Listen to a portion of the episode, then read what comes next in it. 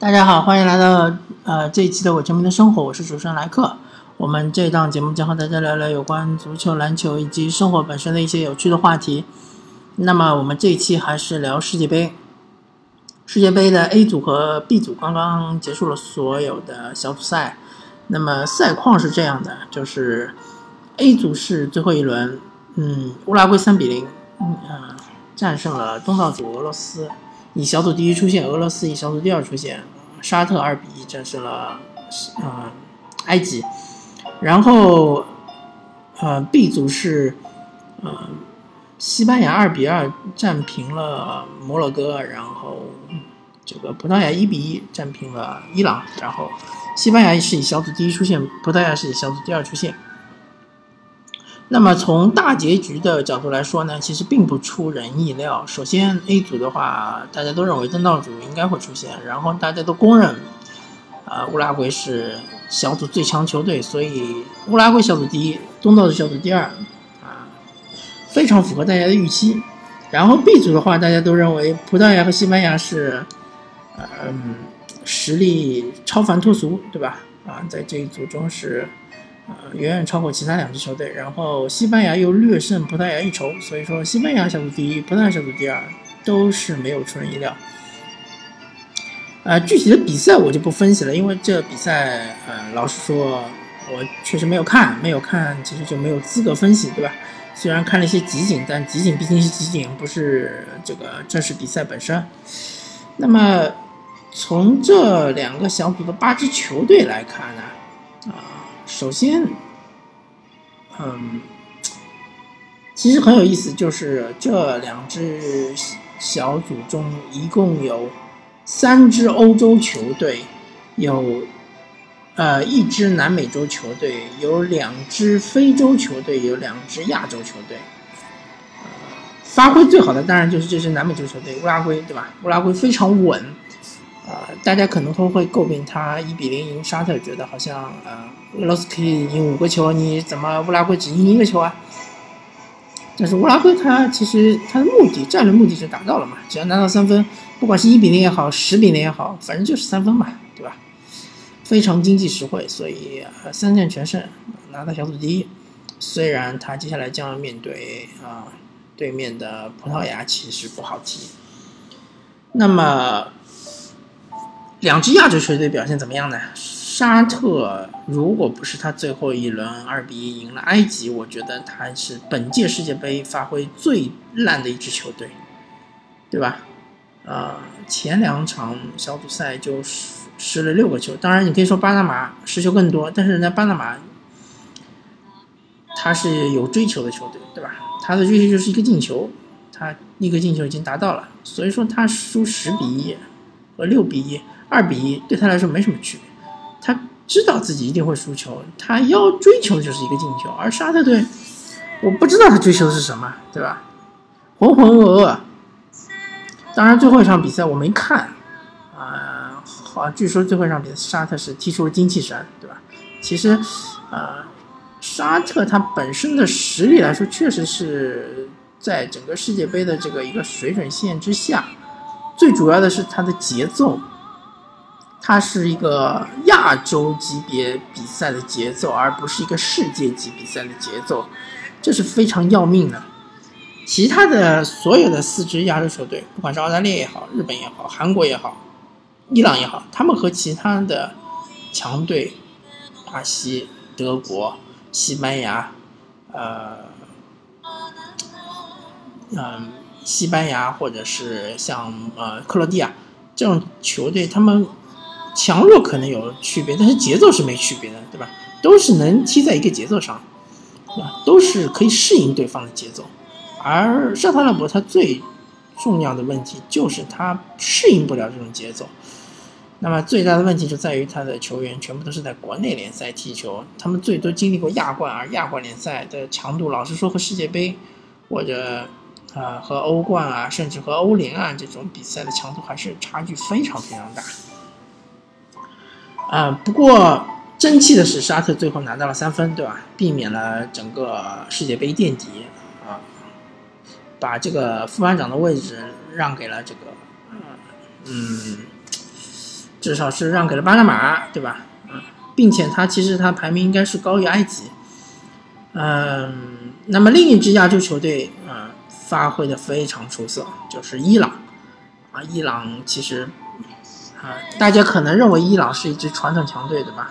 可能认为伊朗是传统的亚洲的豪强，但是其实大家啊，或者一些比较年轻的球迷可能不知道，伊朗他之所以能崛起，就是因为他出了一批非常优秀的球员，而这批球员。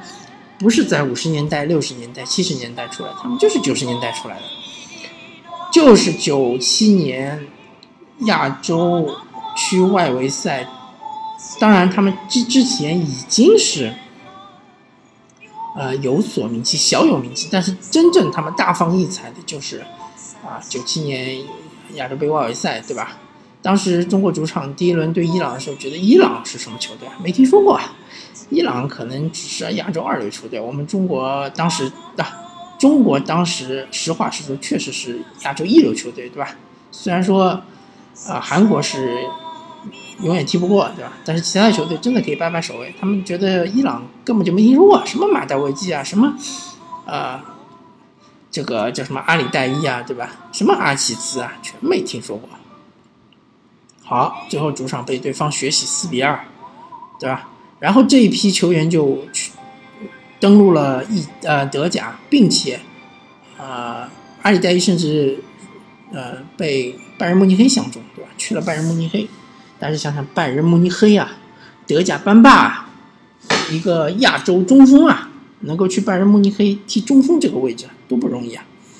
所以说这一批黄金一代球员真的就是带领伊朗腾飞，对吧？啊，我记得没错的话，应该是。九八年世界杯好像伊朗是，呃，进入世界杯决赛圈，出现不出现，不太记得了。是不是进入八强这个到啊？是不是进入十那个十六强？倒真的不太记得了。但是伊朗肯定出现过了，而且九八年他们好像是赢了美国二比一，对吧？所谓的什么呃和平大战。呃，正是从九七年开始，伊朗开始腾飞，对吧？一直到现在，伊朗一直能保持亚洲霸主的这样一个地位。那所谓的霸主，我是指那个四大霸主啊，不是指伊朗就是完全统治亚洲，伊朗、日本啊、澳大利亚、韩国，对吧？四大霸主。嗯，所以说伊朗这一届世界杯呢，还是沿袭他们的风格，就是非常硬朗啊，并且这届世界杯他们的防守非常非常的好。是比上一届更好，对吧？上一届大家记忆犹新的是二零一四年世界杯，伊朗面对呃最后的亚军阿根廷，哎，仅仅就是被梅西的一个天外飞仙远射击败，对吧？那这一届伊朗啊自己把握机会能力也有所提高，最终是积四分，其实是和呃葡萄牙和西班牙是同分，但是呢，仅仅是以啊进球数被淘汰。而不是净胜球啊！大家记住，是进球数，积分相同，净净胜球相同，就仅仅是啊进球数。然后西班牙也仅仅是进球数比葡萄牙多一个，所以是拿到了小组第一。呃，伊朗在这么一个小组里面能够战胜摩洛哥，对吧？战平葡萄牙真的是非常不容易的。所以说，虽然伊朗被淘汰了，但是啊。我们还是要向这支波斯铁骑致敬。而伊朗的头牌球员阿齐兹，啊不啊阿兹蒙，sorry 啊说错了阿兹蒙，阿兹蒙啊发挥也还是可以的，呃而并且伊朗是一支非常整体的球队，对吧？虽然说他的其他一些球员可能在欧洲效力的不太多，啊，但是他的这个节奏是远胜沙特的，对吧？大家都能看出来。那么亚洲两支球队，然后是呃，呃南美一支，亚洲两支啊，然后还有两支非洲球队。那么非洲球队，我只能说发挥的非常的糟糕啊。摩摩洛哥是三场小组赛仅积一分，对吧？最后最后一场逼平了西班牙。当然，摩洛哥其实是有获胜机会的。啊，最后一个西班牙的进球是有争议的，争议不是在于这个球员是否越位了，而是在于这个角球发的边好像不太对，对吧？很多人都看出来了，这个明明是，呃呃，我有点记不太清楚了，好像明明是呃从球门的左边出现的，然后啊明明是球门左边出现，然后角球罚到右边去了，这是非常奇怪的，对吧？这是裁判的失误。呃，摩洛哥他其实，在场面上几场比赛都是占优的，我可以说，他不管是打葡萄牙也好，打伊朗也好，还是打西班牙啊，当然打西班牙他好像是不占优啊，但是他前面两场比赛都是占优的，打西班牙呢也敢于对攻，对吧？呃，但是真的就是缺乏经验，非洲球队，呃，摩洛哥好像很多球员是在法甲效力啊。但是非洲球员还是总体来说还是缺乏这种这个国际比赛、国家队比赛的大赛经验，对吧？啊，非洲的国家队其实他们更注重于非洲杯，对吧？呃，他们对于得非洲杯冠军非常的在意。其实真的就是说，相对来说对世界杯并没有那么在意、那么上心，并且他们的球员相对来说整体性也要差一点，确实是差一点。那么最典型就是埃及，对吧？埃及有号称埃及梅西的萨拉赫，呃，大家都认为埃及其实是可以和俄罗斯竞争一下小组第二的，但是没想到就是一比三脆败。当然你说，呃，可能是有些判罚有争议，那么你不至于最后一轮输给沙特吧，对吧？这个其实真的是，我虽然没有看比赛啊，但是我觉得埃及如果说你踢不过沙特，那你可以说是。这本届世界杯最烂的球队之一了，这个毫无疑问。嗯，确实是这个出来是，嗯，嗯，是怎么说呢？为了为非洲足球抹黑吧。不管怎么说，从这两这两个小组来看，亚洲球队的表现是完胜非洲球队，这是毫无疑问的。那么非洲球队出路在哪里呢？这个其实很尴尬，因为非洲它。一向是以他的技术、以他的身体素质著称的，但是现在的球，足球比赛越来越整体化，对吧？越来越注重整体，你这个光有灵光一现，你是赢不了比赛的，对吧？更往深网论，你要出线，要赢两场比赛，或者至少赢一场、平两场。真的，如果说我觉得小组赛踢完之后，亚洲球队的成绩很有可能是超越非洲球队的。那么你非洲球队凭什么拿五个出线名额呢？对吧？我就要质问你这一点了。凭什么亚洲这么多国家，我只拿四点五个出线名额呢？而你非洲就这么几个国家，凭什么你拿五个名额呢？对吧？是不是国际足联考虑一下这个问题呢？那么三支欧洲球队呢？其实老实说，我觉得葡萄牙和西班牙其实是踢得非常烂的，在这么一个小组里面，对吧？伊朗和摩洛哥的实力是明显弱于你们两支球队的，你们都踢成这样，最后是靠这个进球数多于伊朗出线，你们这个说得过去吗？你们对得起你们这个世界排名吗？对得起你们这个传统豪门的这样一个地位吗？你葡萄牙对得起你的欧洲杯冠军的这个身份吗？西班牙你对得起你？上上届世界杯冠军的身份嘛，你对得起你队内有这么多皇马、巴萨的豪门球队的这样一个水平吗？真的，我非常质疑这两支球队啊。呃，俄罗斯嘛，当然，其实它整体实力也就这么回事儿，对吧？大家嗯心知肚明。这场这届比赛，其实俄罗斯已经完成任务了，真的。说老实话，他们已经超水平发挥了，但是我不认为俄罗斯会。很轻易的就被西班牙啊击败，毕竟是主场，主场优势还是非常重要。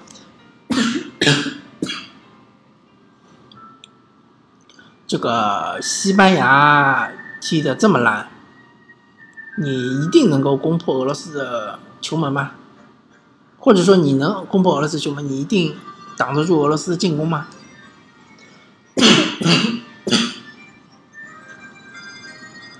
这个真不好说，对吧？真的很难说。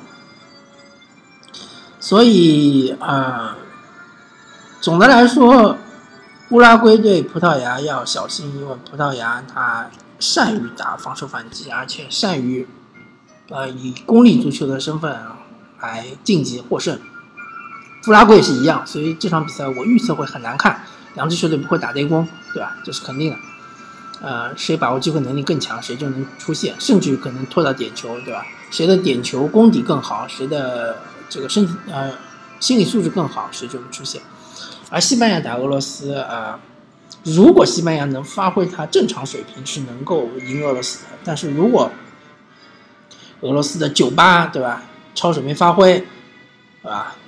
或者呃格罗文，对吧，灵光一现，不不排除俄罗斯淘汰西班牙这种可能性。而且俄罗斯如果淘汰西班牙，我也不觉得这是个冷门，因为西班牙真的发挥的太差。好吧。那么我们这一期的我球迷的生活就跟大家聊到这里，感谢大家收听，我们下期再见，拜拜。